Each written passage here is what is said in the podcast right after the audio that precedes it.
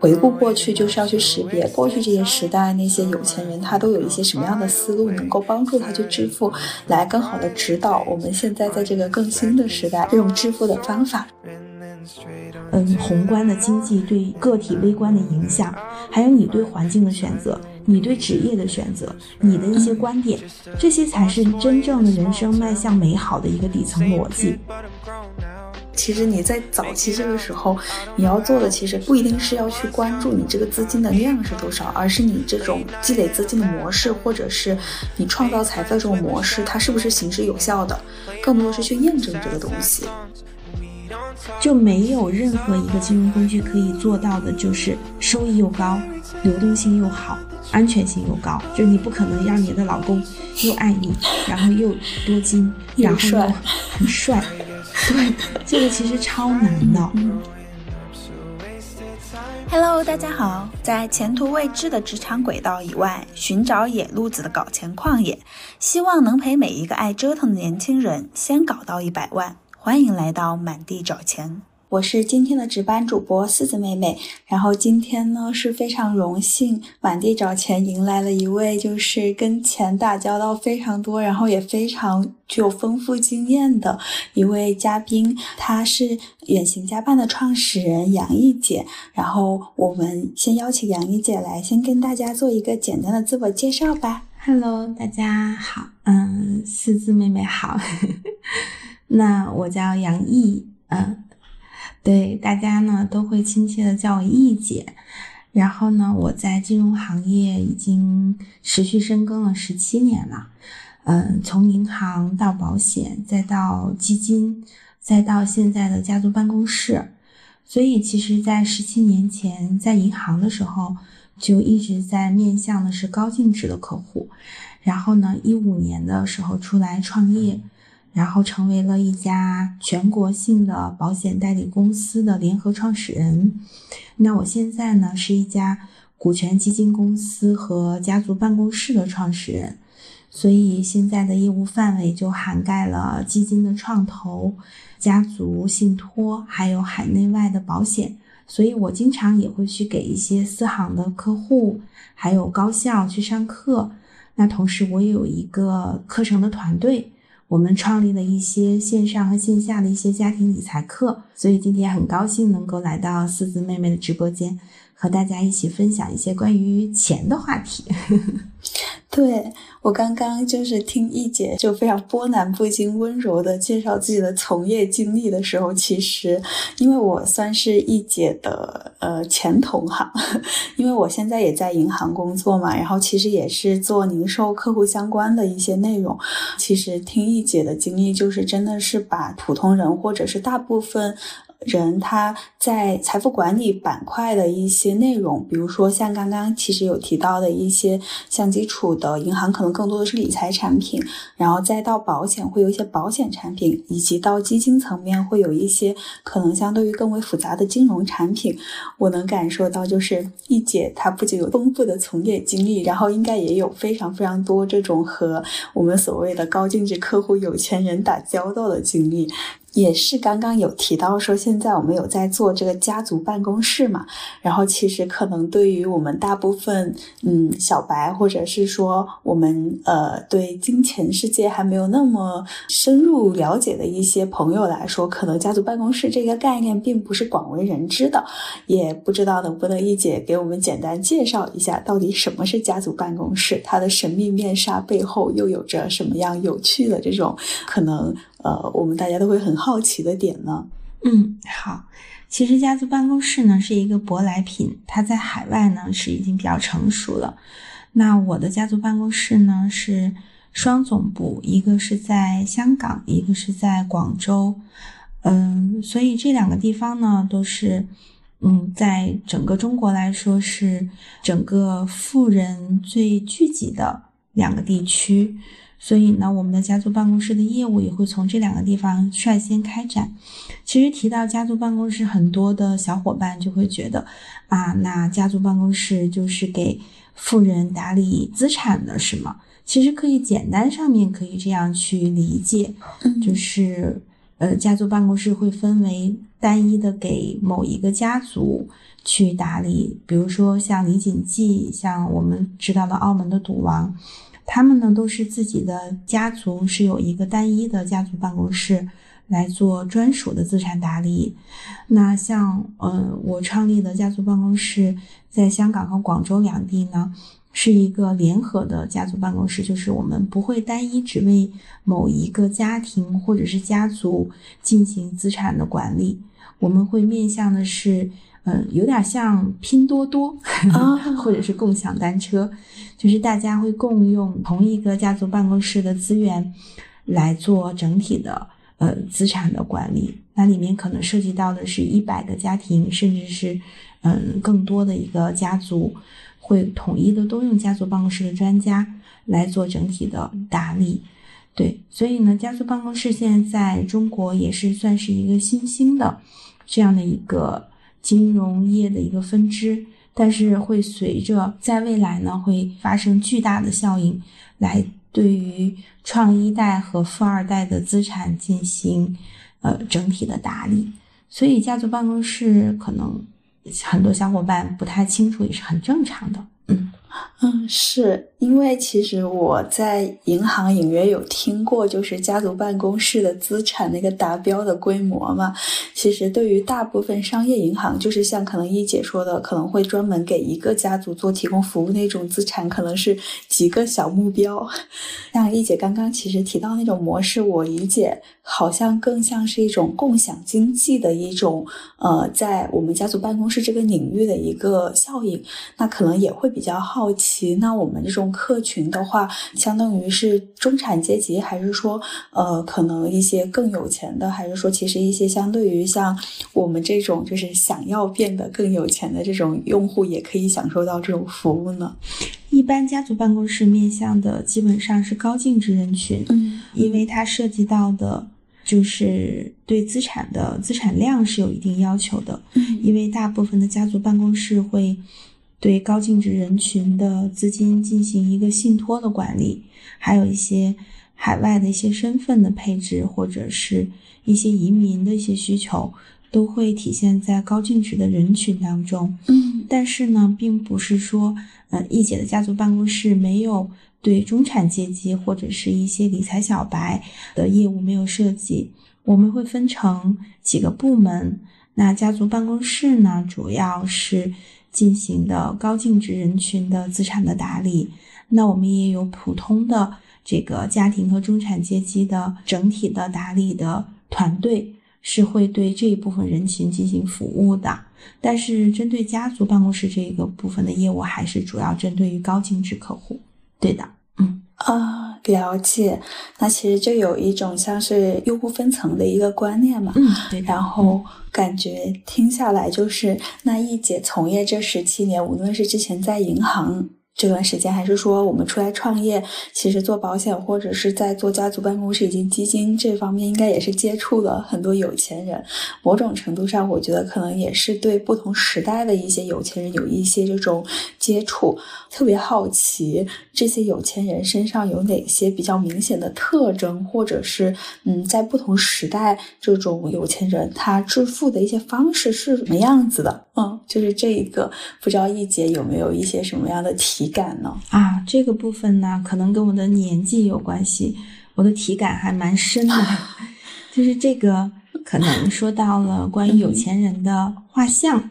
那一定离不开和时代的一个特征相关系，嗯，那我们可以跟思思妹妹，我们一起坐上这个时代的列车，一起来看一下中国过往经历的这个时代当中，我们形成了哪些嗯有钱人的画像。嗯，那第一个时代呢，就是在我们所说的工业时代，在那个时代呢，就是物质生活非常匮乏的年代。嗯，可能就是摆摊赚钱啊，鸡毛换糖啊。那个时候万元户就是非常牛逼的一个词了。所以，在一个物质匮乏的工业时代的时候，我们最典型的就是财富商品化。这个时候其实就带来了很多的呃财富机会。就那个时候，如果我们去下海经商的这一批人，基本上都已经成为了现在的。呃最顶级的富豪，嗯，这个是在我们看到的一个工业时代。那我们接下来如果是走到时光列车的话，可能就会走到下一个时代了，我们所说的这个资本时代了。因为我知道四字妹妹年纪比较小哈，我不知道你知不知道两千零八年的时候的货币超发，当时呢往市场上投入了四万亿，那其实这个就是财富货币化一个非常典型的一个时代特征，就是嗯经济高速发展的时候，对任何一个国家呢，它都会去超发这种呃货币，嗯超发的货币它一定要找到。流向的地方就是我们所说的蓄水池，那房地产就成了一个黄金的时代啊，那产生了大量的富豪，那我们所说的什么皮带哥啊、融创啊，还有万科呀，然后这些都是在嗯财富货币化的资本时代产生的，我们的所说的高净值的人群，嗯嗯。这是第二个时代，那第三个时代就是互联网时代了啊。那其实我跟我跟你，我们都生活在互联网的呃时代。对，你你会发现这个时候流量就变成了财富了，对，资产呢已经开始呃越来越多的数字化了。所以在财富数字化的这样的一个时代的时候，很多的资产已经开始走向了一个虚拟化。我上大学的时候，嗯，我的本科。读的就是一个现在，嗯，大家都会用的一个一个东西，就是淘宝啊、拼多多这种电子商务啊，就是我对上本科的时候读的那个好超前。对，但是我读本科那个时候，电子商务并没有发展起来，就是没有进入到互联网时代啊，所以那个时候我一直不知道自己大学毕业之后要去做什么。但是现在我的呃大学的同班的同学很多，现在已经非常的有钱了。就是在江浙沪成为了这个淘宝大户啊，就是淘宝店铺这一种，还有一些可能在这种电商平台，对他们很多自己去创业，看上了这个啊互联网淘宝的这个浪潮，所以呢也开了网店。嗯，有几个家里面就是浙江的呀，然后上海的，对啊，所以现在呢整个的家庭的家族产业都变成了电商化。所以现在真的非常的有钱，所以这个就是互联网时代带来的一个创富的一个机会。那现在其实我们已经进入到了下一个时代了，叫做智能制造的时代。嗯，那你看到新能源的汽车，还有很多的 AI 的机器人，到服务的时代，就现在大家对服务的要求越来越高，到接下来的科技时代，你会发现这个时代不同的在迭代，对。对，我刚刚听易姐一路讲过来，这感觉就是沿着中国经济这二十多年的一个发展变迁，从最开始可能商品化，我现在身在广东嘛，就能感觉到确实有很多了解到那些富豪都是那个年代。就外出下海，就是可能从打工到开厂到创业，已经有很多就是已经是大富豪的。还有第二个时期，其实像刚刚易姐提到零八年这个时间节点，对于我来说，更多的就好像只有金融危机这个层面。但我觉得就好像很多时候，其实危机和机会是并存的。其实有一波人，他就是抓住了那个所谓的危机时代的那个机会，然后就利用房产，无论是就是刚刚介绍的那些地产商，还是说其实，呃，可能离我们稍微更近一点的，还有一些炒房的一些团，还有一些可能他通过房产实现的一些资产增值变现，再到可能刚刚一姐提到第三个阶段，就是这种互联网科技时代流量。无论是说早期通过创立互联网，还是说其实像现在自媒体，像我们做播客，还有之前做呃抖音、小红书那种，其实它也是一种流量的变现。我会发现，其实更多的是我们要去回顾过去，就是要去识别过去这些时代那些有钱人，他都有一些什么样的思路，能够帮助他去致富，来更好的指导我们现在在这个更新的时代，也就是一姐刚刚提到第四个部分，我们可能偏智能制造这个时代。这种致富的方法，哦，我感觉就是一下子吸收了非常非常多的知识。然后可能还有一个也比较好奇的点，就是从易姐的角度来看，在我们当下这个时代，呃，我们去想抓住这个时代的浪潮和洪流，有哪些可以，比如说复制或者是去参考的一些方法论？嗯，刚才呢跟四字妹妹讨论了一下中国的一个发展史。嗯，其实呢，我想。说到如果是方法论的话，我们就要来看一下。嗯，刚才说到了，不管是工业时代、房地产时代，还是互联网时代也好，嗯，你会发现在改革开放的这四十年，那个时候中国的经济增速非常的高，平均增速能够达到多少呢？能够达到百分之九点五。啊，那个时候美国才多少？美国才百分之二点六，日本呢就更差了，日本就是百分之二。所以其实。中国的经济啊，在过去这四十年里面疯狂的追赶，所以原来我们在两千年的时候，我记得那个时候我们中国的 GDP 才超过意大利，成为了全球第六大的经济体。但是我，嗯，大学毕业了之后，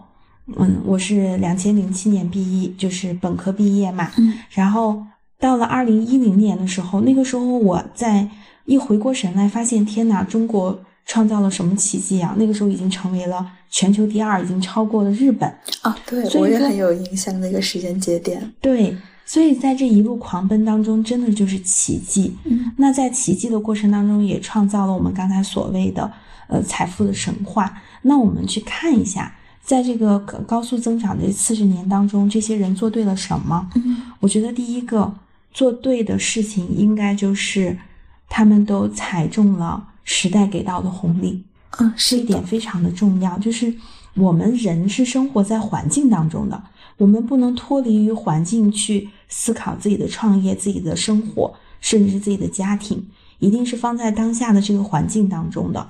那你的所有的、你的职业的规划、你的家庭的，甚至是你的孩子的教育的规划，还有你的创业的规划，都要和像现在的这个时代相结合。那包括四字妹妹，其实做播客，那如果放在十年前，可能跟现在你的受众群体或者是当下的这个流量就不一样，这个就叫做环境。就是识别到现在环境的一个趋势以及未来的走向，然后去更好的去利用好这个环境给你带来的一些机会和优势，可能是呃过去他们成功的一些因素，也是我们当下这个时代可以去借鉴的一些因素。我理解一姐说的第一个大点大概是这样，是吗？对，第一个就是他做对了什么，他们不见得，嗯，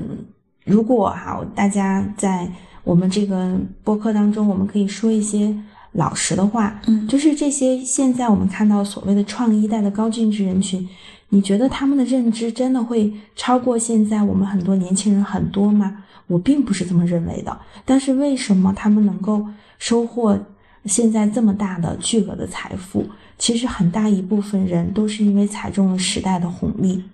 他们在当下的那个时代，他们做对的就是放心的去冲。就是有这个胆量去冲，然后呢，在时代的加持之下，就获得了巨额的财富。这个是我们任何一个家庭都没有办法去避免的，就是环境的因素。当然，这不是全部，这个只是说是在过往的所有的我接触的，嗯，高净值人群当中，这个比例占的非常的大，真的非常的大。但也有其他的一些关键性的因素，也可以跟大家一起分享一下。嗯。好期待，嗯，那我觉得还有一些关键性的因素，就是我们第一个刚才说到的，就是环境的选择嘛，嗯，那其实，嗯，四字妹妹现在在广东，那其实广东的机会就一定会比内地的地区更多，对吗？嗯，因为它更发达，对吧？是是，对，所以你是愿意去选择大城市，还是去小城市？这个就要看你自己的目标和追求了。说实话，在大城市里面，虽然它的物价非常的高，房价也很高，而且也比较内卷，但是它机会真的多，就遇到的人也会很多，你遇到的贵人也会很多。但是呢，小城市肯定就比较滋润，但是呢，你就赚不到那么多钱，但生活会更轻松。所以就是没有什么对和错，就是你必须接受你选择的结果，这个就是环境对你你的未来的影响啊。那。这是我觉得，除了大宏观环境，嗯以外的，你自己主动选择的环境，也会对我们普通的中产有很大的影响。我的这个老家是黑龙江的，那如果我现在留在黑龙江，我还做金融，大家可以脑补一下。就就明白我说的意思。想 象一些，对，是就是它那个市场环境可能就不支持你去做一些这种所谓的，就是它整体的市场环境它就没有那么多活力，或者是它没有那么多机会口。那比如说你其实想去做一些事情，你也会发现它可能没有那个土壤。但相对于来说，你自己如果选择说你想要呃更好的生活，或者是更多的机会，你来到这种大城市，你的想法可能有落地的土壤。我觉得这一个确实是一姐刚。刚刚说的就是这个成功因素也是非常重要的，就是选对你这个成长的土壤。对，那我特别是我像我做金融、做家族办公室、做这个国内外的资产配置，那我如果选的，比如说黑龙江、内蒙古，那它的这种高净值人群肯定就没有广东、福建、浙江。呃，更多，对不对？嗯，所以说这个土壤就非常的重要，你的规划一定是跟你所处的环境是有很大关系的。对，嗯，还有一个就是刚才既然说到了我的职业，那我觉得对于我们普通的家庭来说，这个职业的选择也非常的重要，因为对于大多数人来说，这个就是我们的第二身份了。嗯，因为我们上一代哈，就是我们的爸爸妈妈那一代。他们的工作基本上选择了一个，可能就一干就干三四十年。对，是就是稳定性更重要。对，我们可以有很多的自己的意愿去进行调整和变化的。嗯，所以你在选择职业的时候，我觉得一定要选择。既然刚才我们说到了那个那些有钱人做对了什么，他们做对了就是选择了风口性的行业和那种上限很高的行业。所以我也是希望。就是在听众朋友们能够选择那种长期风口性的行业和那种上限比较高的行业，就尽量去避开一些重复性、流程性的工作，要去选一些这种技能累积型的或者是创意型的工作，因为这个是可以给你带来长期复利的，这个非常的重要的。嗯，对，刚刚一姐提到这个长期复利，就会让我想起就是《纳瓦尔宝典》中的那个观点，就是说，其实我们选择一份职业，如果只是长期的，比如说像一姐提到重复性的劳作，或者是没有很多创造性的工作，本质上我们只是在用我们的劳动杠杆和时间杠杆去换取一些金钱，但这些金钱的增量和它的一些积累其实都是非常有限的。要像嗯过去这些时代有钱人，或者是我们想。成为中产阶级这个层面来说的话，我觉得像一姐刚刚提到，就是我们要更好去把这个资本的杠杆和我们整个的可更复制的一些累积，然后以及我们的一些自我的成长沉淀，我觉得这一些都可能是我们更加考虑的一些因素。嗯嗯，所以我非常认同就是四字妹妹的这个观点。就是给大家举一个例子，嗯，那其实我在我的职业规划上面就运用到了复利的这样的一个呃思考，特别是我非常喜欢做一些线上的一些课程，嗯，那我做一次线上的课程，我可以卖一百次、一千次，嗯，但是如果我单纯的只做线下的课，我今天给某家银行讲的课，那我一定没有办法再去另外一场，它的这个复利的作用就是不一样的。所以我们要把自己的时间，把它用杠杆放大，这个就是刚才你说的那个观点，我就非常的认同。嗯，我又学会了一点。其实我觉得我们当时做这个播客也是有类似的想法，就是如果一开始的想法是记录一些观点的话。那后面你会会发现，你这个观点被不同的人收听到，它的传播效应打开之后，它本身的价值也会被无限次的放大。我就觉得，其实，在当下，其实整体来说还是个自媒体的时代嘛。无论是说你主业从事自媒体，还是说你副业去做这样的尝试，以及像一姐刚刚说的，就是我们可能跟以前的一些传统的。嗯，这种授课方式不一样，我们通过一些线上化、规模化的渠道去做，那可能这一些都是我们能够去往致富这条路往更前一步的一些小的一些可实操的方法。不知道我这个理解是不是对的？对，其实呢，我觉得我自己本身也非常爱听播客，嗯，我觉得这是一种非常好的利用呃碎片化的时间学习，一般我都是一点五倍在进行收听啊。那其实刚才包括我跟四字妹妹我们两个聊的这个话题，那其实很多人在线下也会问到我说：“杨毅老师，你有没有一些方法论是能够让我的收入会更高，或者是有一个更好的一个规划？”嗯，那其实这个问题非常的大，但是呢，这个里面一定是有方法论的。对，它的方法论并不是会指导你购买某一项资产，或者是告诉一个基金和股票的代码，或者是给你指到某一个行业当中。我觉得这个叫做四个字吧，底层逻辑很重要。这个底层逻辑我能理解，更多的是思维方式或者一些行为模式嘛，就是可以再详细的介绍一下这个模块嘛？对，其实人和人之间最大的差别，在我看来就是思维方式。嗯呃，我觉得人生分成三个时期吧。嗯第一个时期就是你二十岁之前嘛，嗯你就是在为你的未来做准备，可能那个时候你就在受到很好的教育，所以你会发现受到不同教育的人，可能未来的结果也会有一些不同。但是二十到四十岁就是我们人生的关键区了，这个时候你就要建立一个正确的思维模式了，嗯因为你的工作、你的伴侣、你的生育，甚至是你的社交啊、环境啊、爱好啊这些选择。都会给你的人生打到一个非常好的基础。四十岁之后，人生就进入到结果去了。那这个时候，你就会因为你二十岁到四十岁之间的一些选择，会在四十岁之后去呈现。所以，为什么我说思维方式非常的重要？刚才我们讲到了，嗯，宏观的经济对个体微观的影响，还有你对环境的选择，你对职业的选择，你的一些观点。这些才是真正的人生迈向美好的一个底层逻辑，就是因为我知道我们的听众大部分都在这个人生关键区嘛，就是二十到四十岁之间。是的，对，因为就像易姐刚刚提到这一个人生关键区，其实我们在录这期播客前，也在我们的听友群做了一个小小的征集，就是会比较好奇大家对于财富管理以及，嗯，如果面对一个非常非常有钱人，大家会有一些什么样的问题？我们当时就会发现，大家对这个话题真的非常非常感兴趣。就哪怕说可能我们现在还没有那么有钱，但我们都有着非常希望能够在二十到四十岁这个阶段去积累更多财富的这样一个憧憬。我记得当时有非常有意思的几个问题，然后我这边也是想替我们的听众朋友们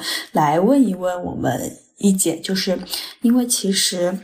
财富累积的过程中，它应该是有分成一些关键节点的嘛？像刚刚提到的，一个是从年龄层面的划分，就是二十岁、四十岁这些关键时间段。那比如说，像我们有接触到一些高净值客户，他可能在呃这个财富累积的过程中，就有面临到一个从零到一百万，然后再到可能千万，再到亿万的这种转折点。我们的听友朋友也都是非常好奇，说那在这种不同的转折点上，如果想达到这种比较跨越规模或者跨越阶层的这样一些呃财富的累积，会有一些什么样的方法论，或者是嗯，意见有没有观察到一些比较共通的一些行为模式呢？嗯，其实我们从零到一百万应该是最难的。嗯零到一百万其实就是，当然不一定是一百万哈，嗯嗯，泛就是只是说在你对在你的人生当中的第一部分资金的积累其实是最难的，它是在验证你的方法论是否有效，对吧？对，是的，我突然有一点悟到，就是其实你在早期这个时候，你要做的其实不一定是要去关注你这个资金的量是多少，而是你这种积累资金的模式，或者是你创造财富的这种模式，它是不是行之有效的，更多的是去验证这个东西。对，其实零到一百万就是在验证你的方法论。嗯那一百万到两百万，甚至到一千万，就是你的方法论开始，呃，边际效应递增的这样的一个顺水推舟的事儿。嗯所以呢，我是觉得，那我可以分享一下我是怎么从零到一百万的。好的，非常好奇，想听听易姐的啊，这种履历和人生经验。我的这个人生的学业当中是没有金融的部分的，但是呢，我当我进入到银行的那一刻的时候，我就给自己做了一些规划，然后呢，用这个规划来指导我当下的一个行为。那我就会去思考，就是我认定了金融行业未来它是离钱最近的地方，宏观的角度会去思考这个行业是不是我值得去选择的。那最终得到的就是，不管是任何的实体也好，还是未来的科技发展，最终都离不开金融。就它一定是金融和任何的资产相关系的强关联。对，所以呢，金融行业一定是我可以深耕的这个行业。那在金融行业当中，我该用一个什么样的一种方式出圈呢？或者是用一种什么样的方式能够让我赚到更多的钱？这个也是我自己去思考的。那我当时思考的就是，呃，我会发现，在整个的金融行业当中，销售是最赚钱的。所以我一定不能脱离销售的这个岗位，我拒绝了所有的内勤的岗位。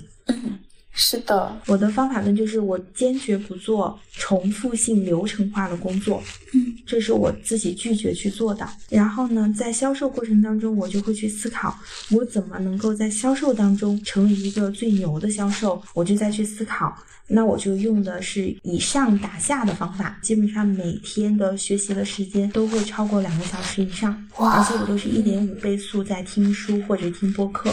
所以我当时的规划就是，我要在金融行业是一个可以指导家庭或者是高净值人群去做理财的这样的一个导师型的销售人才。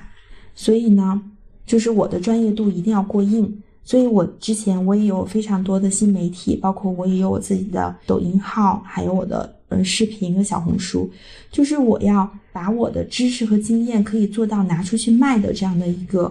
呃阶段。然后呢，我要把自己活成这个行业的一个专业的意见领袖，就是说直白点，我要活成客户和我的同行向往的样子。嗯，这样的话，我才能够去收获客户和同行的青睐。所以我当时的规划就是在金融行业当中，我是要做一个整体的一个资产规划，包括了信托，包括了资管，包括了保险，还有其他高净值客户需要的配套服务。所以这个就是我的方法论。之后，我在给自己做了一个五年的规划，三年的规划，然后呢，来指导我。现在该怎么去做？对，这个就是我当时跟呃其他的人共创内容的时候，在其他播客当中我也分享过，这个叫杨氏倒推法，就是我会就是思考五年、三年，再倒推回来一年该怎么去做，然后用这个方法论我去验证我是不是真的能够赚到一百万。对我是希望这个能够对大家是有帮助的。我刚刚听易姐分享这个杨氏倒推法的时候，我脑子里突然想起了，就是马斯克的第一性原理，他也是说讲究就是以终为始嘛，就我们先明确我们最终想要一个什么样的结论，以及可能我们一个比较具象化的目标是什么样子，然后我们再一步一步往回推，像易姐其实说的五年规划、三年规划，再到用这种比较明确的未来的方向来指导我们当下的行为。其实我觉得这样子，一方面可以让你当下去走的这个。路更加踏实和坚定。另一方面，其实会帮助大家减少非常多的无意义感和焦虑，因为其实，嗯，像我这个年期的。年轻人就刚步入职场，就面临了其实比较大的，像现在经常会提到的，就是经济下行、消费降级，然后经济周期不好，大家会在这种就是一片的这种哀鸿中迷失自我，觉得没有信心了，然后觉得个人的努力是没有意义、没有价值的。然后其实我觉得，就是刚刚听完易姐的这个过去的这段经历，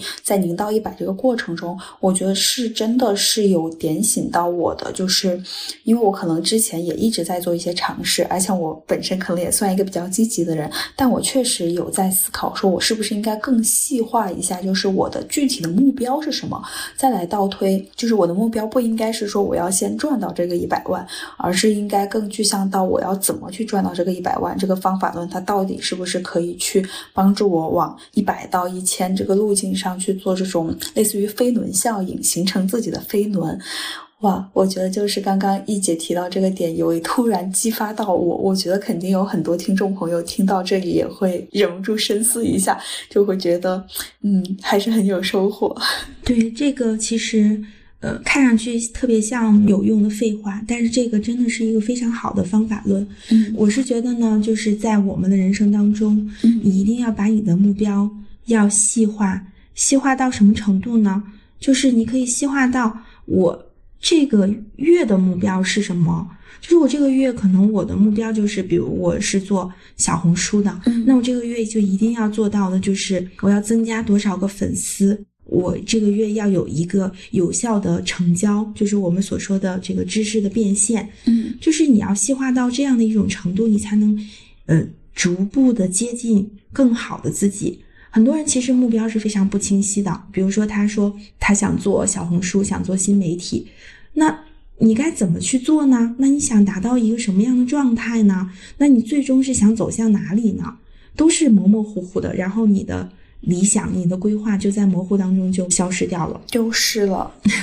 哎，那其实这一部分我们聊了很多关于创富的内容嘛，然后我也觉得其实收获蛮多的。但其实我也有另一个比较好奇的点，也是有很多听友朋友也比较好奇的，就是其实除了创富，还有一个大家也比较焦虑的点是怎么去首富。因为像我们其实会经常看到，就是说，比如说一些明星或者一些很厉害的之前的运动员，以及一些中彩票的人，他们可能有那种机遇啊，或者是。实际踩中了那个财富的点，他可能获得了巨额的财产，但他并没有很好去把这个财产给守护下来，就可能他。实现过从零到一百，从一百到一千万的这种财富的获取的过程，但他并不能把这一千万变成一个像呃长期复利的或者他真正的资产。然后也比较好奇，就是易姐在接触这些有钱的客户的时候，有没有发现他们在首付方面的一些成功的一些方法论，或者是有一些什么样的这种经验可以分享给大家呢？嗯，其实我为什么会跟大家说到？现在大家一定要去关注关于钱的问题呢，就是跟四字妹妹说到关于高净值人群怎么去首付的这个问题啊，我自己现在的一个非常坦诚的给大家讲到，就是现在的创一代真的不太会首付，是 他们对他们在创富上面是一把好手，呃，因为嗯，在当时的那个时代当中，除了抓住时代的红利。也是因为他们有非常过人的这种勇气，能够跳到海里面去摸鱼，否则你连这个勇气都没有，其实你是摸不到那个时代红利给到你的鱼的。是的，对他们一定有他们过人的智慧，但是我会发现，现在我看到的很多的呃创一代现在面临的就是一个阶级滑落的问题。很多人说中产在担心阶级滑落。不是这样的，其实高净值人群当中也有非常多的人已经掉落到了中产，甚至是中产以下哦。所以，对，其实首富比创富更难。对，因为我刚刚听易姐提到这个的时候，让我突然想起来我之前在深圳的一段经历，一个很小的故事，也想分享给大家。就是我之前有一次在南山这一边加班著称的一个科学员，然后我那天下班下的特别晚，然后打了一个出租车回家，然后那个出租车司机特别健谈，然后我们在聊天的过程中，他就有跟我提到他过去的经历，他之前是一个呃工厂的老板啊，因为这个问题是因为我看他来接我的车非常的豪。然后我就问了他一下，为什么这么晚还来跑滴滴？他就说他其实在几年前，他有抓住那个深圳创业潮那个机会，有开工厂，然后那个时候有赚到几百万，他就觉得这个财富来的太容易了。后期他也觉得这个模式，就是他可能已经觉得自己赚到了几百万、上千万，他觉得他后半生都没有担忧了，然后他就嗯关掉了他的工厂，然后正好又赶上疫情三年，也没有更好的机会去做其他的。创业的一些工作，然后他在三年期间把他挣的几百万全都挥霍无度了，导致他现在只能深夜出来跑滴滴。然后当时我就记得他特别认真的跟我说：“小姑娘，深圳还是有非常非常多机会的，但你就是抓住机会的同时，千万不要。”就是像我一样，就是我就是一个错误的案例，就是我曾经抓到过他，但我又把他松掉了，所以就是一直就特别特别好奇这些有钱人，就是尤其是那种我们中国的古话说富不过三代，但有一些大家庭，他其实就一直把这个财富传承做得特别好，我就特别好奇这个背后他们有做哪什么样的努力去把这个点给巩固好。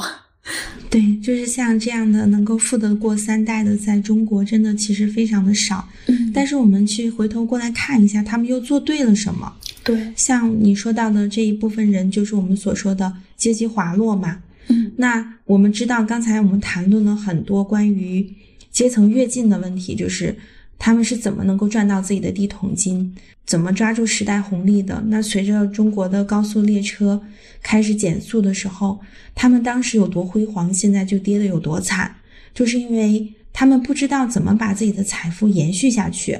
因为在每一个时代，你的所有的动作都是要跟这个时代相关系的。我拿春夏秋冬来举例，春天的时候我们该做什么？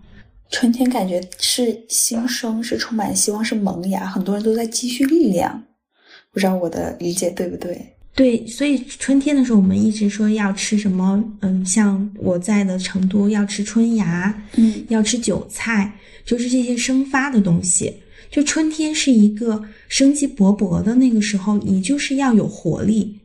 那夏天的时候呢，天气已经非常的炎热的时候，那这个时候你你就是要去释放能量的时候，对不对？就是体感非常热。那到了秋天的时候，然后就是一个收获的季节。那到了冬天了？冬天的时候就是我们要干嘛？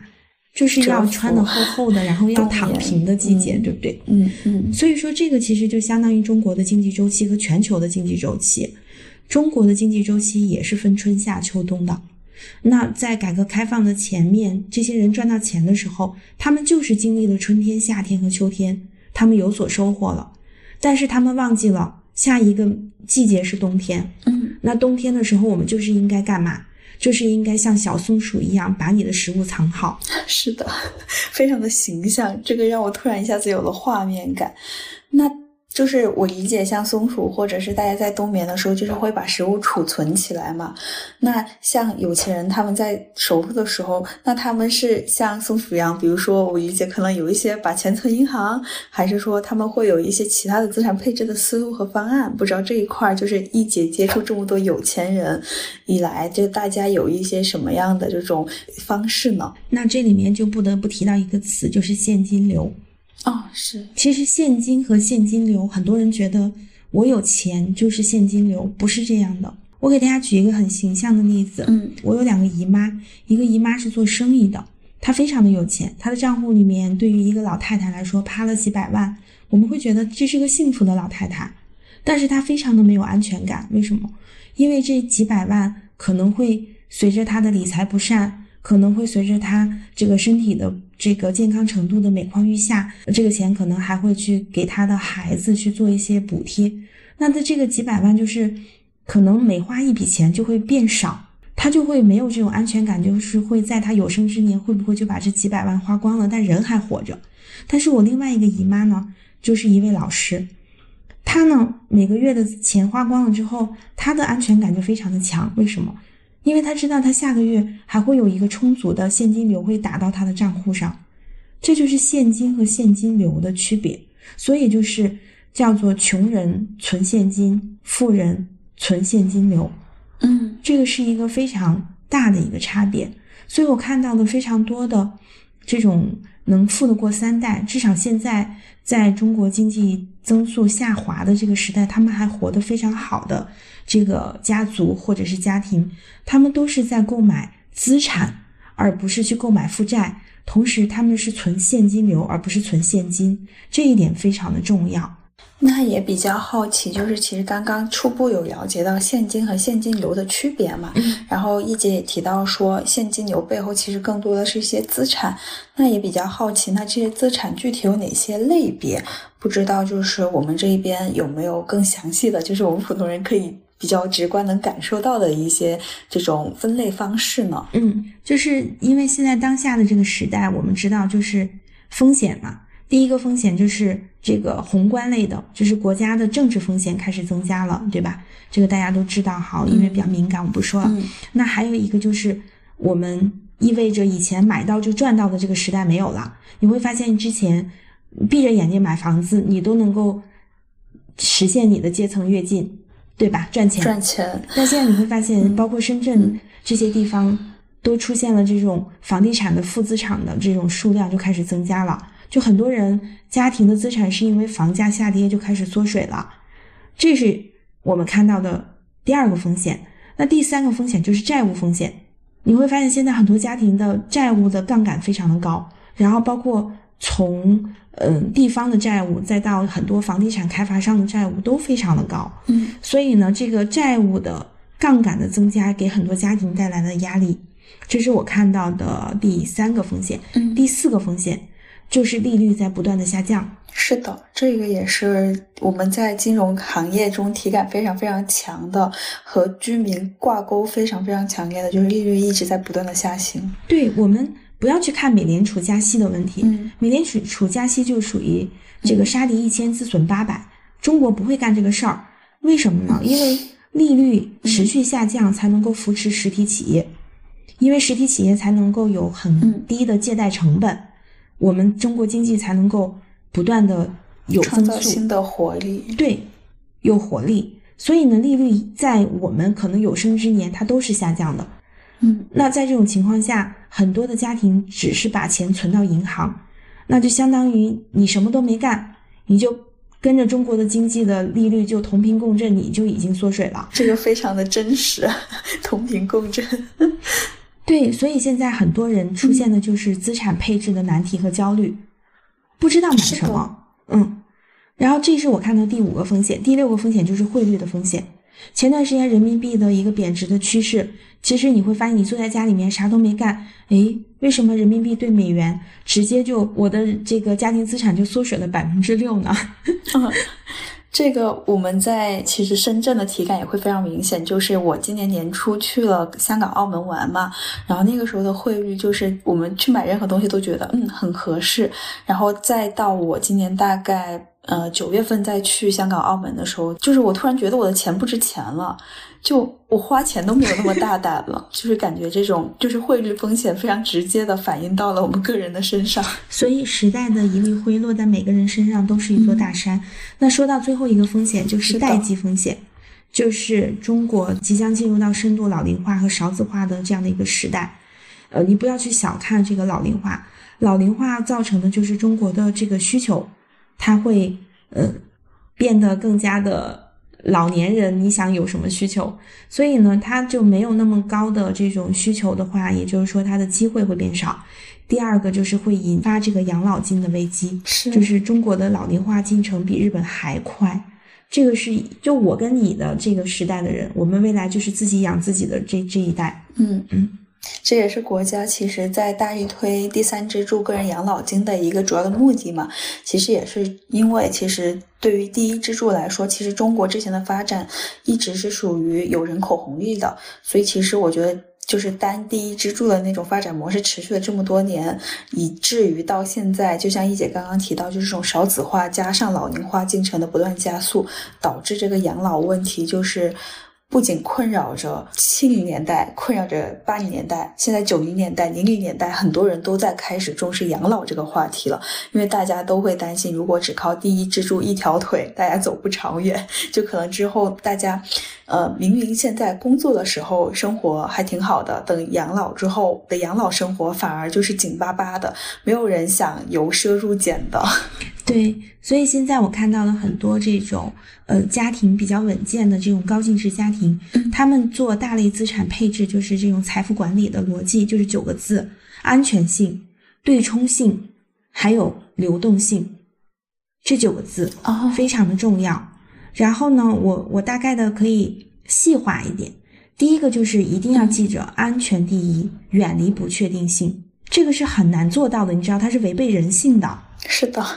因为不确定性往往其实意味着有更大的收益和可能性。对，其实我在跟很多高净值人群在做家庭资产管理的时候，他们非常的喜欢去做家族信托，他们会喜欢把他们的钱装到家族信托当中去进行管理，会进行一个呃家庭的资产隔离。嗯那装到家族信托里面的资金也是需要打理的，对不对？那在选择金融工具的时候，嗯他们都会告诉我们说，安全就好，我不在乎收益率。哦这个是他们经常会说的一句话，安全第一。就是你要活在牌桌上面这一句话，应该很多人不陌生，但是又有几个人能做得到呢？对，很多人在选择金融工具的时候，总是跟我说：“杨老师，我不喜欢安全性高的保险，什么存款类的、国债这些我都不喜欢。我会问为什么呢？嗯其实我不问我也知道为什么，但是我很想听到他对自己的这样的一个解释。他说因为收益率太低了，但是在我看来，就是人生一定要先活在牌桌上，你要保证你本金的安全性放在第一位，嗯。才是最重要的。是的，这个点我也是比较认同，而且其实对于国人来说，整体的储蓄意识应该是比国外会强很多的嘛。只是说，确实叠加了利率下行的风险之后，只把存款放在我们说的，就是银行存款以及一些呃理财产品上，它。虽然安全，但它可能收益率还有一些可以调整的空间。这里可能就会提到，就是像刚刚一姐有提到一些保险的产品，我不知道我这个理解是不是对的。对，其实呢，为什么保险是一个非常好的一个金融工具？我一直都不排斥任何的金融工具，因为任何的金融工具它的出现一定是有它的出现的原因。就是我们选择任何一个金融工具，就选择的是它的优势。就没有任何一个金融工具可以做到的，就是收益又高、流动性又好、安全性又高，这个东西是不存在的，不可能三角，就是没有任何对对叫不可能三角嘛，就是你不可能让你的老公又爱你，然后又多金，然后又很帅，对，这个其实超难的。嗯，那怎么能够做到不可能三角呢？当然你不能选三个老公，你可以选择三个不同的金融工具啊组成你的家庭的。这个理财金字塔，嗯，所以呢，在做家庭基石类资产配置的时候，我就非常的推荐一些养老年金类的产品，或者是一些储蓄型的保险。啊，这一类的产品作为家庭的储蓄型的基石类的产品，它的安全性够高，同时呢，它又兼顾一定的收益性，就是会比你放在银行会更好。放在银行，我觉得最大的一个问题就在于它的流动性太强了。其实很多人会觉得。流动性是一个很好的优势啊，我觉得是对事物凡事都有两面性，嗯，你一定要有一些流动性的资金，但是也有一部分的资金不能太流动，因为流动就代表你很容易就把它花掉了。对我刚刚想起的就是这个点，因为我之前没有意识到，所以我会很倾向于把很多资产买一些三个月以内的，就是这种理财产品，它的收益率可能也没有特别高。然后我就会发现，当我用起它的时候，其实就没有那么强的感知，尤其是那种现在有很多流行的产品，就是当天可以提取，或者是七天可以提取的那种什么什么宝这种产品，我就会发现我用它的钱用的飞快，一点感知都没有。但可能相对于一些三年、一年的，还有我一些就固定在保险里的，就像跟一姐说的，因为我现在开始也自己在研究配置一些养老保险，还有就是个人养老金，你会发现它其实锁定住了你这个流动性之后，还有包括另一个很直观的，我们很多年轻的朋友会一起聊到的，就是我们很多人存钱都是靠住房公积金存的，就是其他有时候牺牲掉了一些流动性，反而是帮助你这个财富累积过程中的一个很好的过程。对，你会发现你留下的钱都是你忘掉的钱啊，是是是。刚刚一姐还有提到，就是还有一个特征是对冲性嘛，嗯，然后也比较好奇，对冲这里大概指的是什么呢？就是我们一一定要用全球化的投资思维啊去进行资产配置，我们不能把就是眼光只放在国内，嗯我们要去做对冲，就是你会发现。人民币在前段时间在贬值的时候，美元就在做升值。嗯，因为就全球的货币其实是一个跷跷板的关系，特别是人民币和美金，所以我们一定要去全球化去做投资。那比如说，只是我自己哈，呃，因为我的认知有到这个程度了嘛，所以我的股票和基金的账户其实并不是只有 A 股。那除了 A 股，我还有港股，还有美股，然后我还做了印度和日本。我会做了很多全球化的一些配置，但是呢，对于普通的可能理财小白，他做不到呃这么复杂的配置。但是你至少要知道的话，你的思维方式要站在全球化去，至少你可以做到人民币和美金的对冲。这个我是觉得，你可以配置一些美元的资产，因为这样可以防止人民币的一个长期的一些贬值。嗯，对，是的，我觉得这个也是，他也会说跟。一一方面是汇率嘛，然后其实一方面也会跟一些不同地区的经济发展周期也会有一些关系。因为之前也有去做一些基础的了解，就是可能说人民币就是国内市场和美国市场它的经济周期其实有时候会有一些呃波动的一些差异嘛。那你有这种均衡的配置，不同地区的资产配置之后，你可能在整个的这个经济周期中，你就不用只被一个。地区的经济周期所束缚住，而是你可以通过不同的这种分散，然后去形成刚刚一姐提到就是对冲性这个点，然后去可以让你这个资产更加的稳健。我不知道这个理解是不是对的？对，其实跨境的资产配置是一种宏观的对冲，也是一种汇率的对冲。了解。然后其实感觉今天呃前期也聊了很多，就关于有钱人他在创富和首富上面都会有一些什么样的特征和一些行为模式嘛？我觉得就是尤其是在首富这一块儿，刚刚其实有了解到，就是呃一个点，就是因为我们其实经常提到经济全球化，其实也是给了我们普通人很多一些指引，就是说我们在资产配置的时候，也可以更多去往全球化，拥有一些全球化的视觉。嗯，然后也非常感谢易姐，今天就是我们周日晚上还聊到。嗯，十点多来聊这个有钱人怎么呃思考的，然后我们普通人怎么能往有钱人更跨一步？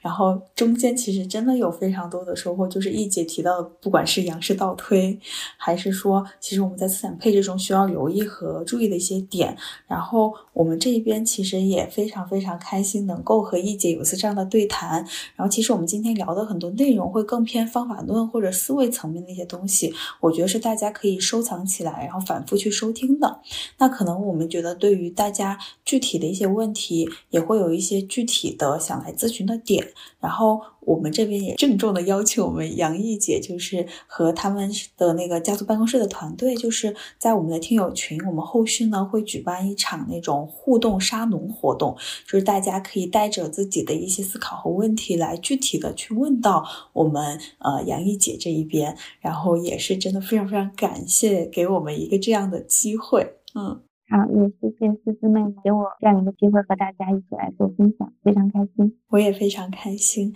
因为我觉得一个内容它在创造的过程中也是很有价值的，但我觉得还有一个很大的价值的意义就在于它的收听者对这个问题有什么样的思考，以及能够再带来什么样的二次创作。所以也非常期待啊，就是有着这样问题的朋友，可以在我们的评论区或者是加入我们听友群去参加我们后续的沙龙活动。然后也非常非常希望能够